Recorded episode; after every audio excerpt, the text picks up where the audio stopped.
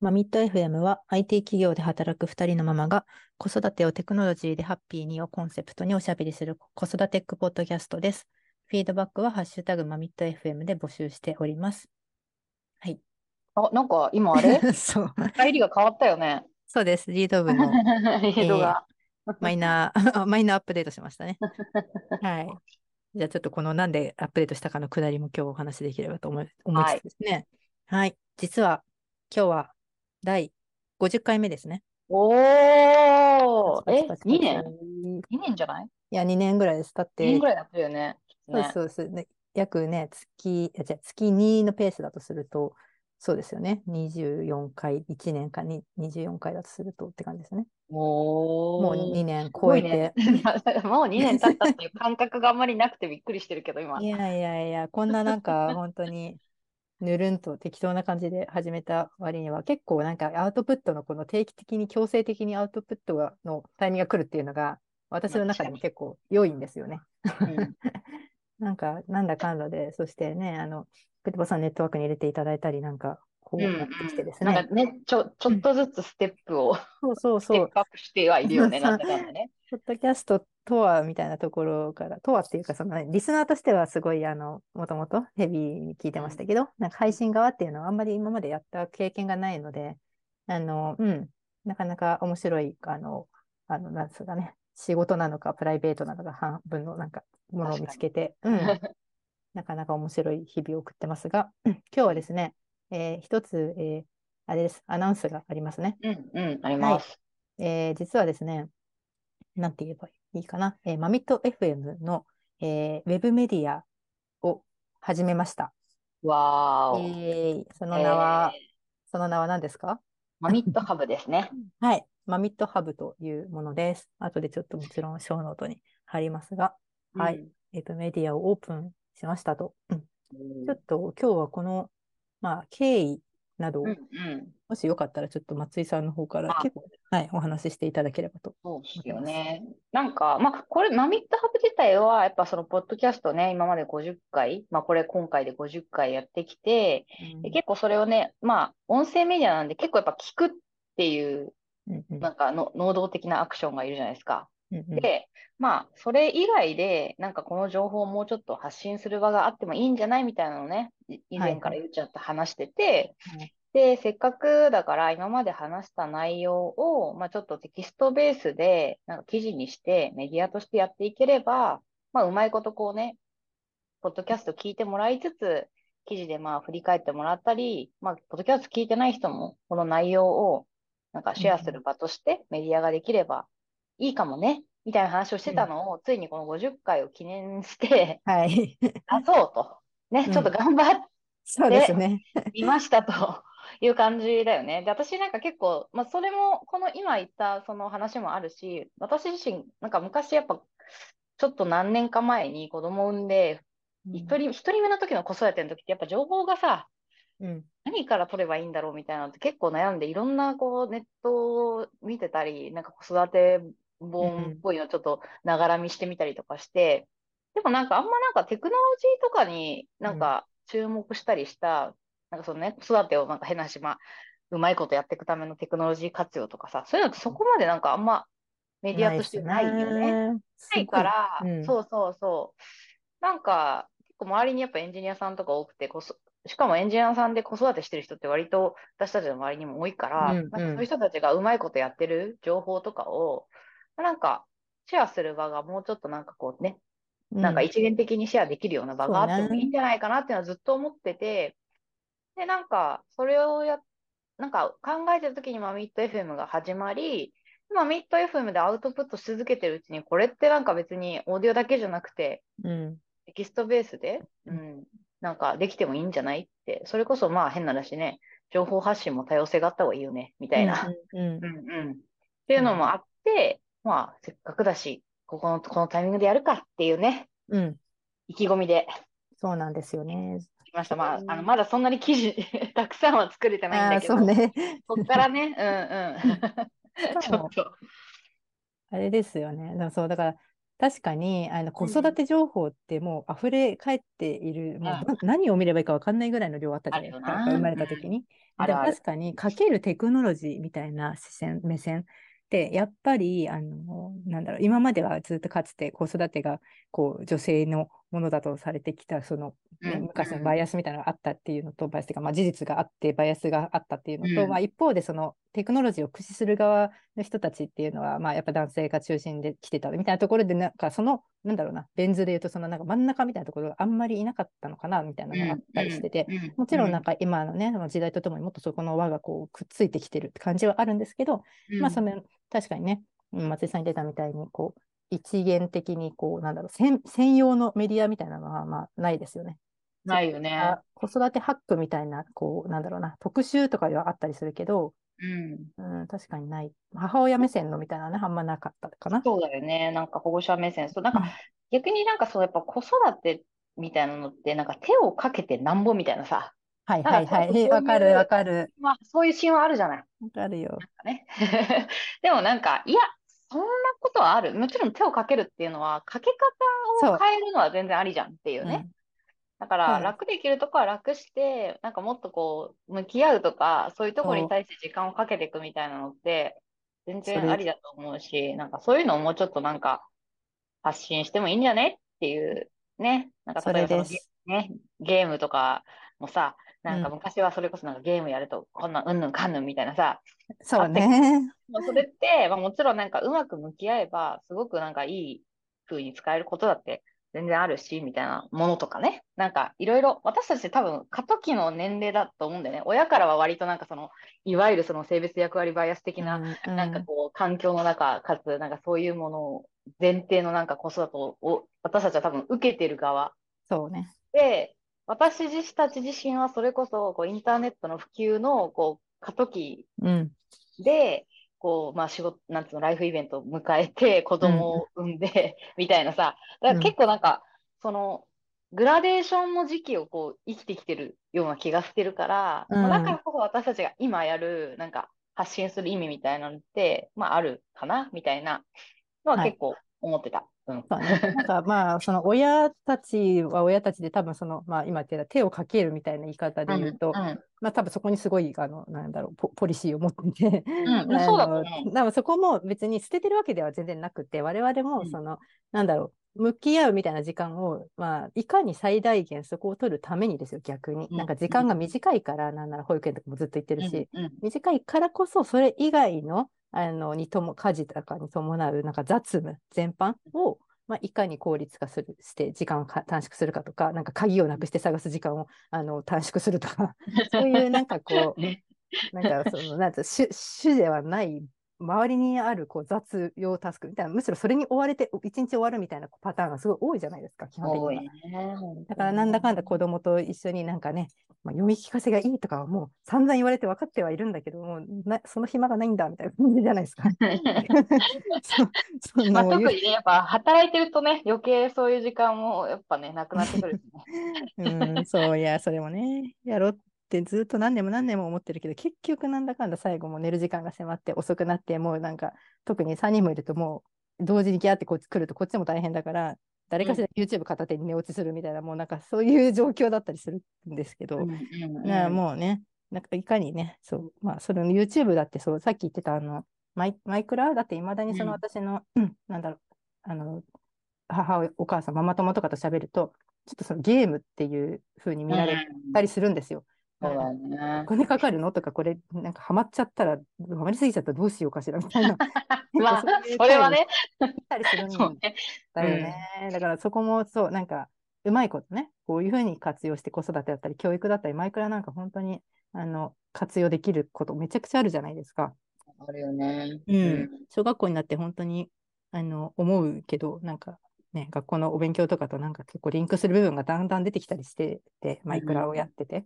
うん。まあなんか、そういうようなね、そういうようなとこですよね。を、わかる。うん。そう、確かに音声だけで、まあ、書き起こしもずっとやろうとは思いつつ、まあ、ちょっと、まああんま着手できてなかったんですけど、結局書き起こししたところで、まあ、この喋ってる内容がテキストで見れるってだけの話なんで、まあ、まあ、あの、ちゃんとしたね、あの、ウェブメディアとして あの、うん 1, テーマにつき1記事みたいな形でね、まあ、紹介していくっていう試みを、まあ、本当ずっと結構ね、はなんか着想、発想自体はずっと前からあったんですよね。そう、このなんかね、まあ、ミッド FM 始まっ、始めてちょっとした時に、まあ、いずれやれればいいね、みたいな話をね、そうね。してたりはしたんだけどね。うん。つつね、どうしてもね、あの、サブタスクなのもあって進まなかったんだけど、なんかね、この50回を機に頑張って間に合わせたみたいな感じですよね。そうです、そうです。まあだから、あの、おお、なんか偉いシンプルやなとか、いろいろあると思うかもしれないけど、まあ、ちょっとずつね。うん結構あれですよ。いや、ここ、あの、今回、このハーブ、マミタハーブに関しては松井さんが主体的にやってくれたんですけど、普通にやっぱり、あの、松井さんのこのワワードプレスの慣れた、こなれ感がすごいなと思いながら、あとそのインフラのところとかちょっとお話できたらいいかなとか思ってて、システム的な部分。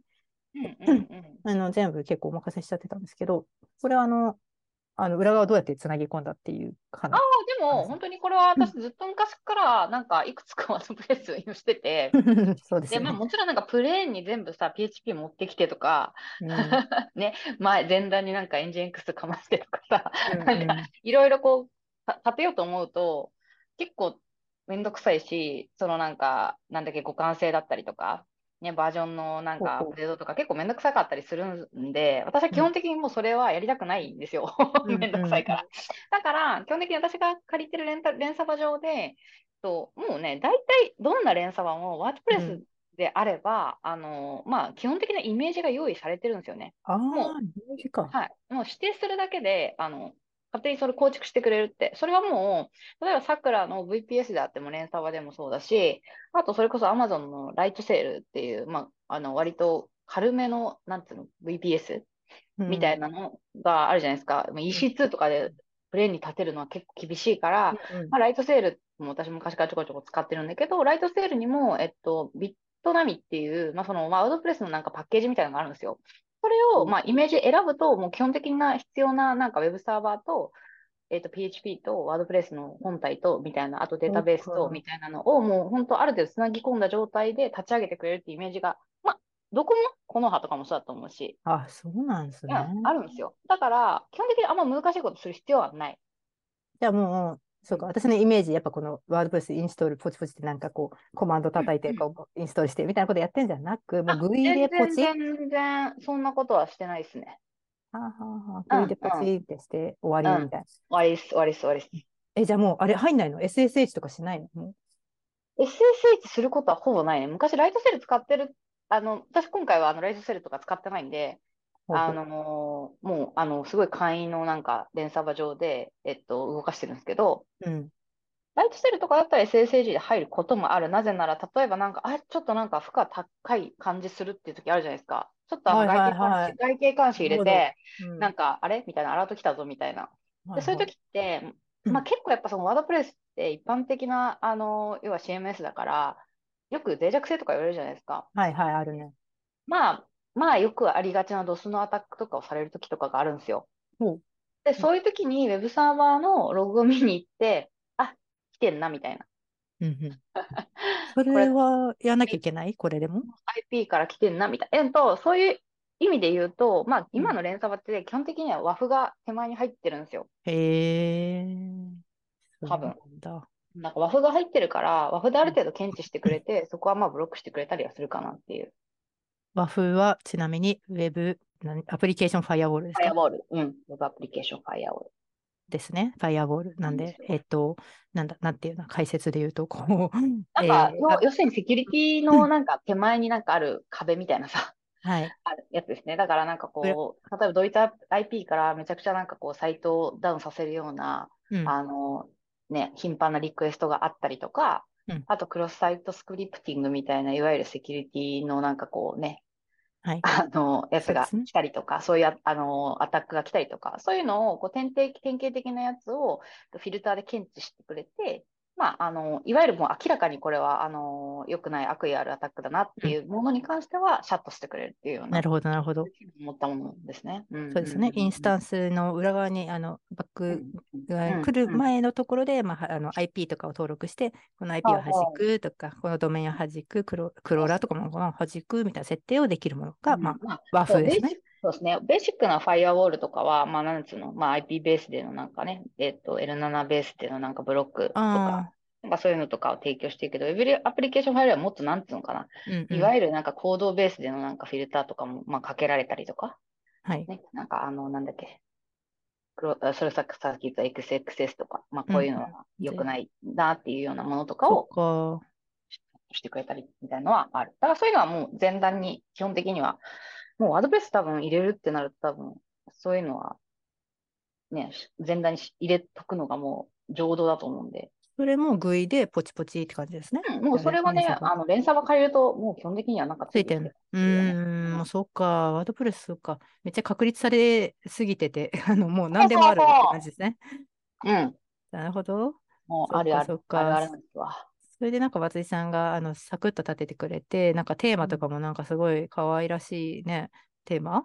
ああ、そうそうそう。はなんかこれはうんフリーで、そう、あのーフリーなの？これ結局。うん、結局フリーなのよ、これは。あ、そうなんだ。うんうん、うん、うん。すごい可愛いの、なんかやってくれてて。あとは、あれかな？裏側の話もうちょっと聞くと、このドメインの連携みたいなのどうやったんでしたっけ？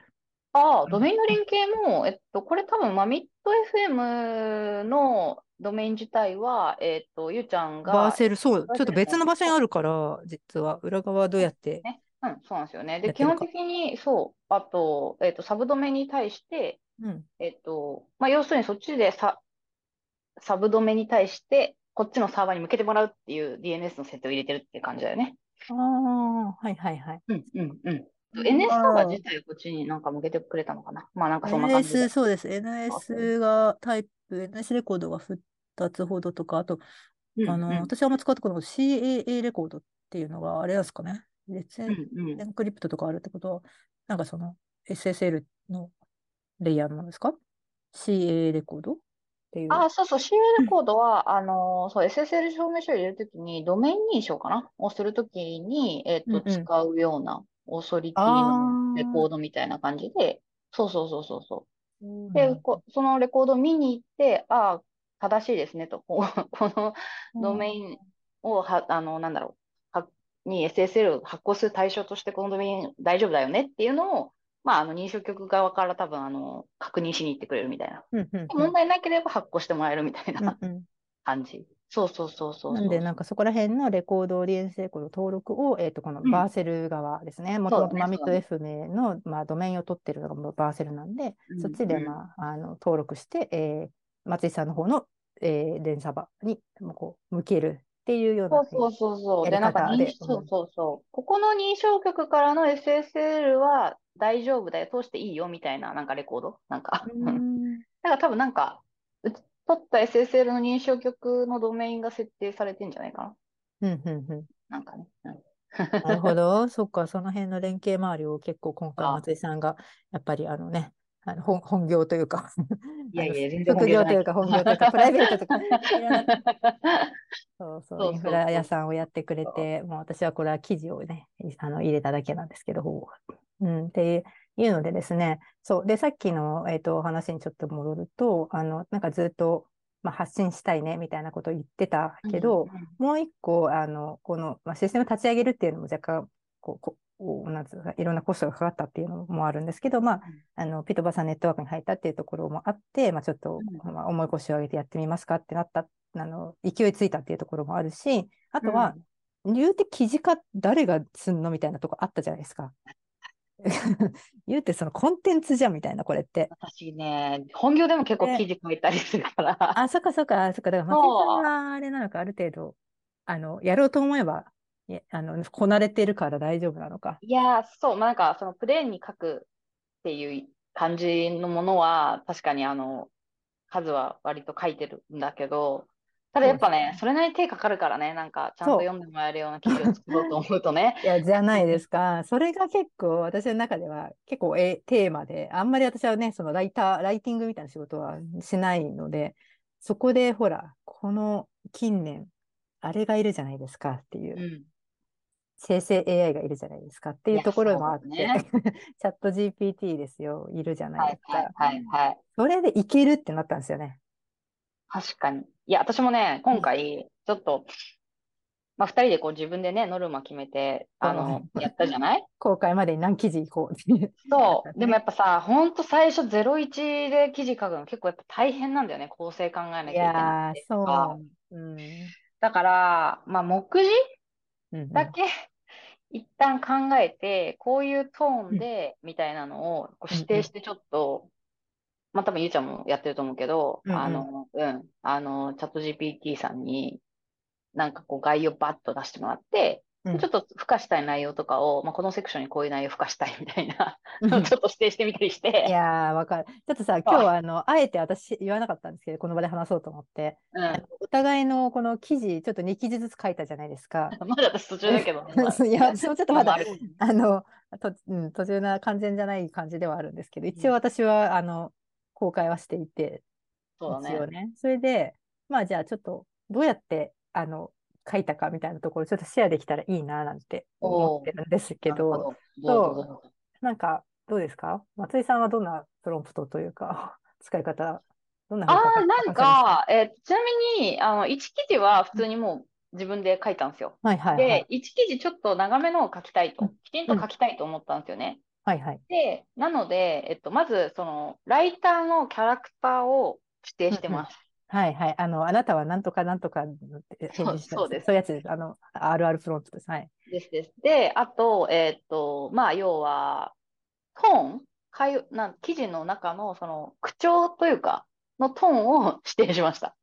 ああ、要は、きっちりじゃなくて、ちょっとカジュアル、カジュアルめにそれな。書いてくださいと。それね。で、あとは、えーっと、目次、はい。うん、を指定してます。え、最初もうそれでざっくり出してって言って出してもらってます。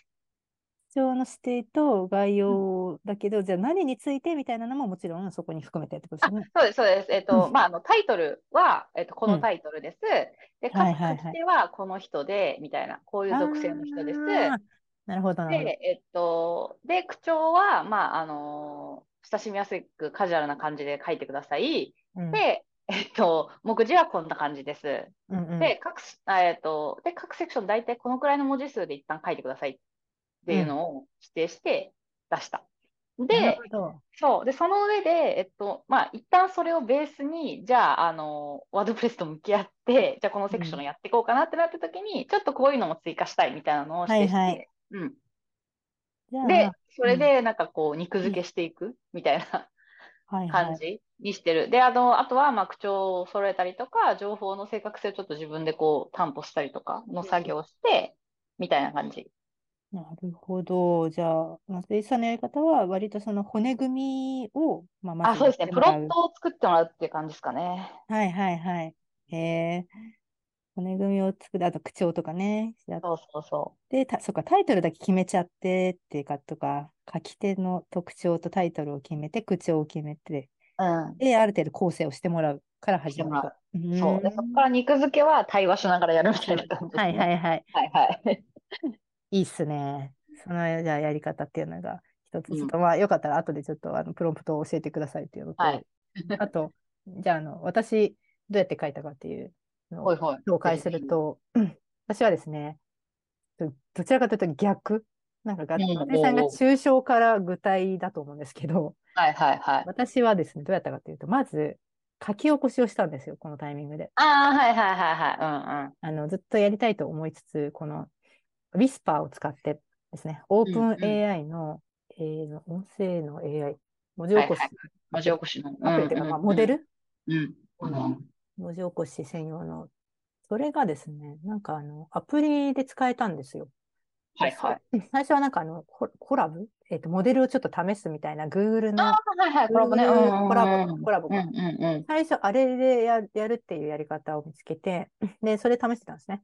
このモデル、スモールとかなんかこうベ、ベースみたいなモデルだと、こんぐらいの精度の書き、音声ファイルをこう読み込ませて、えーで、こんぐらいの感じの、えー、と精精度ですとかいうのをちょっと試してたんですけど、なんかよくよく、うんそれこそ、パープレキシ AI の方で見てみたら、チャット GPT で最初調べたときは、その、うんコラボの方を案内されたんですよ。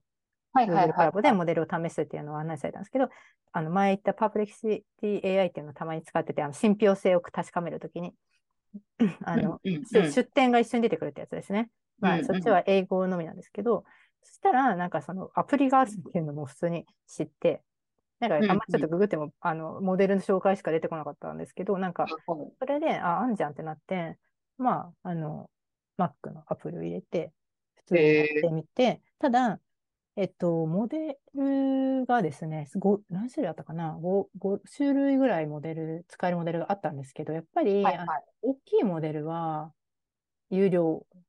ああ、そうなんだ。はい。あの、有料まあね、動かすのに。にもリソースがかかりますからね。あ、そうそう、そうなんです。だから、ね。結局、課金しましたね。モデルにね。モデルに対して。やばいじゃん言うても、あれですよ。年間で、えっと、サブスクで1500円なんですよ。あ、年？そう。た、た安いね。多分年だと思うんだけど、違うの。いやて。私も何回もそれ安くないと思って何回か見たんですけど、一応、年って書いてあったと思いますが、ちょっと違うえ一応それには、えっと、えっと、マルチ、マルチプルランゲージ、だからつまり日本語の書き起こしをするためには、えっと、タイ、うんあのモデルの種類がいくつかあって、まあ一番タイニーっていうのは、まあ早いんだけど、あの、精精度が低いです。ー、はいはい。っていうのが一番タイニー。で、だんだんベース、えーうんスモール、じゃあタイニー、スモール、はいはいベース、medium、large。で、 large になると、あの、 very slow なんだけど、 but、amazing、accuracy っていう やつ、もう最高級です。最高級。うん、遅いがもう正確だと。ああ、なるほどね。そうモデルでも3ギガとかするやつをダウンロードして使うってやつなんですけど、もうここはちょっとやっぱ精度を取りたいと思って、まあ、やっぱたフリーの方でやったんですけど、まあまあまあな感じの精度だったんで、えもうやっぱダメだと思って、うんまあちょっとあと、やっぱりしっかりはっきりちゃんと喋ろうって思いました。喋り方の問題もあって、あのー、受けるで、そのなんか、そうなのよ 書き起こしの精度を上げるために、そう喋り方。そうなんかね、ある程度やっぱ賢くて、このなんか変な間とか、なんていうんだっけ、あの、えーとか、あーとかってやつ、フィラーみたいなのは取ってくれてるんですよ。はいはいはいはいはい。でもなんかこう、なんつうの、こうしゃかぶかぶっちゃったりとかすることあるじゃないですか、たまに。うんうんうんそういうところとかはやっぱ、まあそれはしょうがないのかな、ぐちゃぐちゃってなったりもするのと、あと私の喋り方がなんかこう、だだれた感じで喋ってるって、すごいやっぱ、あの、このラージモデルでも全然うまくできてない場所もあるみたいな感じなんで、えー、なんかね、よくわかんないんだけど、回によって声の高さとか違うんですよね。自分ではさっぱりわかんないんですけど、はいはいはいはい。なんだろう、あれ、体調とかなのかな。うん、まあなんかそれで、まあ、聞き取れたり聞き取れなかったりする。けど、うんまあまあ、とりあえずちょっと話それたけど、ウィスパーっていうのはね、まず書き起こしをしたっていうのがひ一つあるんですうんね。うんうんうん。で、まあ、じゃあテキストとしてまあ入手できましたと。で、はいはいそ。の後何をしたかというと、うんえーチャット GPT にですね、その、えー書き起こしたテキストをぶっ込んだんですよ。で どうしどうやったどうやったかというとですね、まあ、あなたは下記のメディアのまあライター兼編集者ですっていうね、はいはい。ライターですっていうので、はいうんまあ、目標とか手順とか、で手順は、えっと、私が今からスレッドに、まあ、ポッドキャストから書き起こした、えーテキストを貼り付けますと。はいはい。なので、あなたはその書き起こされたテキストをもとに文章を要約し、記事を書いてください。なるほど。で、私がその結構ぶん投げたね。そうそうこれやばいですよね。この、これ一手間じゃないけど人に触れないわみたいな もの。まあ確かに。もう使い方としてはあ、まあ、ある意味、すごい時代。すごいね。で私がその記事をワードプレスで入稿しますっていう手順をうん示すと。うんまた条件だったり、そもそもこの、まあ、ポマミット FM っていうポッドキャストがあるんだよっていう前提条件を書いたり、うそので対象のメディアの内容っていうのは、まあ、テーマは子育てテックで、子育てテックっていうのは、まあ、子育てとテクノロジーを掛け合わせた造語ですとか、はいはいはいはい。まあ、あとは主な記事内容とか、とにかく文脈をたくさん与えるっていうところをやる。まあ、あの、こういう、まあ、 momit FM に書いてある、なんだ、あの、ディスクリプションみたいなのを貼ったりとか、うんまあうん、経緯とか、今ここで喋ってたみたいな、ちょっとした前提みたいなとか、あとは一応参考リンクとか言って、マミット FM とマミットハブのリンクを貼ったりもした。まあ、これは意味あるかわかんないはいはいはい。う んまあ、そこら辺にたくさん前提みたいな条件とかいっぱい書いた上で、スレッドにですね、あのもう、さっきのめちゃくちゃな、めちゃくちゃなつかなんか本当に喋ってる口調のまんまのやつ。はいはいはい。なんか、ちょっと読むと、例えば、はい、えっと、一つ目はスマートフォームの話ですね。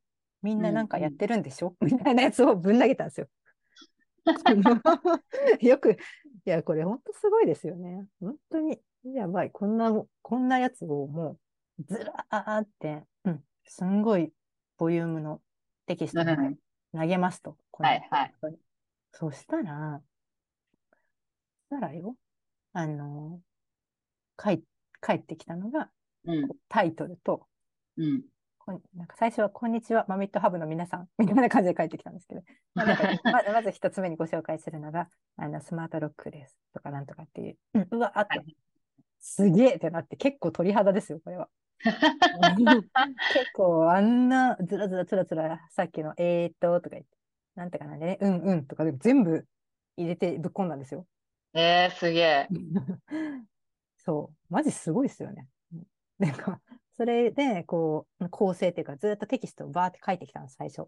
うんうん。なんだけど、まあ、ここから、えっと、私が何回か戻しをしたんですね。うんはいはいはい。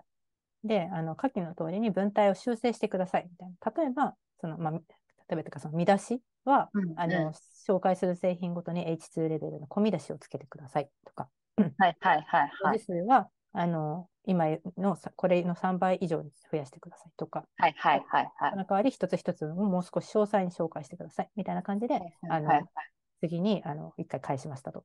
うんそしたら、まあ、それの通りに正確にあの出してくるわけですね。はいはいはい。で、これでようやく込み出しとかができたんで、あ、一旦ここの時点でバーって入稿してったんですよ。はいはいはい。ワードプレスに。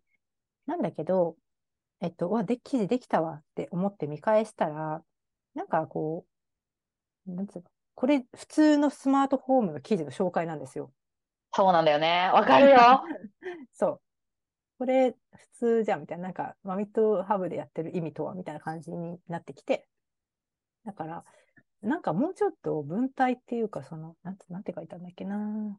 他の記事と差別化するためにな、リモート操作とかだけじゃなくて、なんか子育てとも関連するような込み出しにしてくださいって言ったら、すごいいい感じにえやって帰ってきて、タイトルも何個かこうこういう感じであのリストアップしてくださいとか言ったら候補をもうちょっとその子育てとあの関連したタイトルにしてくださいとかってやってね、キャッチーにしてくださいとかっていうのでどんどんどんどん洗練してって、ちょっとまだでも、ちょっとあんまり最初に松井さんみたいにこうキャラクター設定をしなかったんで、私は。ー、うんうん。ちょっとまだなんかチャット GPT 口調になってるんですよね。はいはいはいはい。口調がどうしても。だからそこをちょっと今後はもうちょっとね、あのキャラクター設定をしなきゃなとは思ってますが。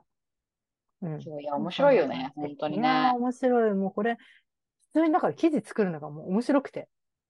これね、多分、そうう。んで、私は、その、これきっと多分、メディア作る人はもうバンバン活用しちゃうじゃない？ねそう。でも、それで記事作られちゃって、ちゃんとその、記事の正確性の担保されてる記事だと、だったらいいけど、うん。なんかそれをなんか、担保されてない記事がめちゃくちゃ作られて、学習データが汚れ、汚れていくんじゃないのかっていう 不安を感じながら、あー、なんかあれだね。なんていうの？ドッグフーディングじゃないけけど、世の中がこれでね、私もちょっとまた哲学的なことを思ってて、うん、世の中全部、このチャット GPT の喋ってる口調のメディアだらけになるんじゃないかって思って、それをさらに学習しているそうそう。モデルみたいな、そう。なんつうか、すべてあのじ人工知能の世界みたいな、うん、どうなるんだろうなとかって、今までほら人が喋ったらそのライターの特有のく癖とかそうなんだよね。口調みたいな。人間味がある文章だった。バリエーション、それこそ多様だったわけだけど、なんか全部どうどうもこれ先生が書いたでしょうみたいな文章になっちゃうっていうのがちょっと。だ結局、やっぱ私、私はやっぱり半分ちょっとやっぱ自分なんか偉そうに言うあれでもないけど、なんか表現者だよってやっぱ思ってるかそら。なんかそれをなんかやっぱうんどこでどうやって担保すべきなのかなっていうその向き合い方に対してはめちゃくちゃ考えるところがあって、確かに。で、そう。で、なんか、結局なんか例えば YouTube を見てても、うんこれって別にその、まあ学習してるのがパソ、あの、まあ要は、コンピューターか人間かっていうだけで、基本的に人間だって、存在するデータを脳みそで処理して学習してるわけじゃない。うん。で、YouTube とか見ててわかるんだけど、ここ1、2年で、テンプレの、こういう風に作れば、マイクラをコンテンツに、こういう風な作り方をすると、ある程度再生数が稼げるだろうっていう、多分、こう、なんか、デフォルトのなんか、スキームが多分できちゃってて、はいはい。どの YouTube を見ても同じような感じなんですね。自分の要は配信者のキャラクターを作って、画面左下もしくは右下にキャラクターを出す。それをうんで、それに対してこういうテロップを入れて、みたいな。確かに。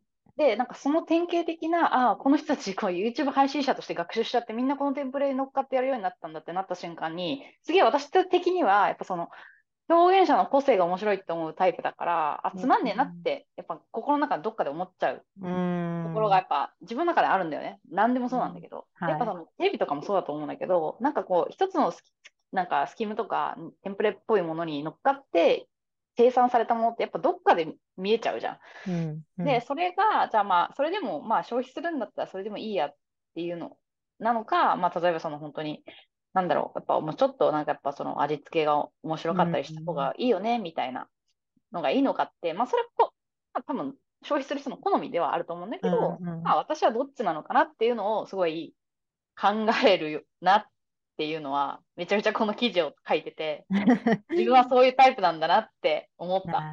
ななるほどね。うんだから、そうだね。また哲学って感じだけど、まあ、まあ私さん確かにそうですよね。表現するっていう立場だし、私なんかはなんかそういうこともないから、本当に効率化採用重最重視みたいなところはあったりするんだけど、うんやっぱりなんか松井さんの記事を見ると、なんかもうちょっと人間味があるなって思うんだので、まあ私ももうちょっと人間味を出したいとは思いつつ、なんかね、こう、どうなってね、面白いと思うよね。そういう取り組みとの場としてさ、これを、このマミットハブを使うそうね、そうね。ねっていうのはめちゃくちゃなんか、試みとしてはすげえ面白いから、なんか本当になんか、向き合い方を考えながらアウトプットする場所としてはすごいなんか面白いなと確かにね。なんうんかそうだね、テキストメディアとしてね、あの、アウトプットの場っていう、もう一つ場が増えたので、ちょっとそこは、このね、生成 AI と一緒に我々も成長していくっていうのを、そうだねまあ見見守っ ていただければと思って。そうだね。なんかやっぱこう、喋るっていうアウトプットの仕方って結構なんかこう吐き出すみたいなところが多いけど、やっぱテキストって見返すし、そうだね。すごいなんかさ、こうどう伝わるかっていうのを気にす、まあもちろん喋ってる時も気にはしてるけど、うん。なんかまた違う向き合い方があるから、うん。それはすごい面白いねって。面白いですね。うん。まあちょっとね、本当におっしゃる通り見守っていただけると。ね、ちょっと頑張って、えー月、どうしましょうかね。月何本か目標を決めて、あの、出していけたらいいなと、これも思っております。まあね、私たちはこう地道にちょっとずつでもちゃんとアウトプしていくという。いや、そ、それが大事ですよ。その、ドカってやんなくていいから、本当に長く、あの、末長く続けるって本当大事だなって、このポッドキャストもやっててめちゃく思うね。思うよね。ううんん。そうなんです。なんかにつながることを願ってですね。はそい。じゃあ今日はまあマミットハブの、えーはいアナウンスというところが、あーメインでしたので、はい。じゃあこんな感じで今日はおしまいします。う。はい。ぜひメディアの方も見ていただければと思います。さい。お願いしはいます。And now, a short commercial break. エンジニアの採用にお困りではないですか？候補者とのマッチ率を高めたい、辞退率を下げたいという課題がある場合、ポッドキャストの活用がおすすめです。音声だからこそ伝えられる深い情報で、候補者の興味・関心を高めることができます。ピトプでは企業の採用広報に役立つポッドキャスト作りをサポートしています。気になる方はカタカナでピーとパと検索し、X またはホームページのお問い合わせよりご連絡ください。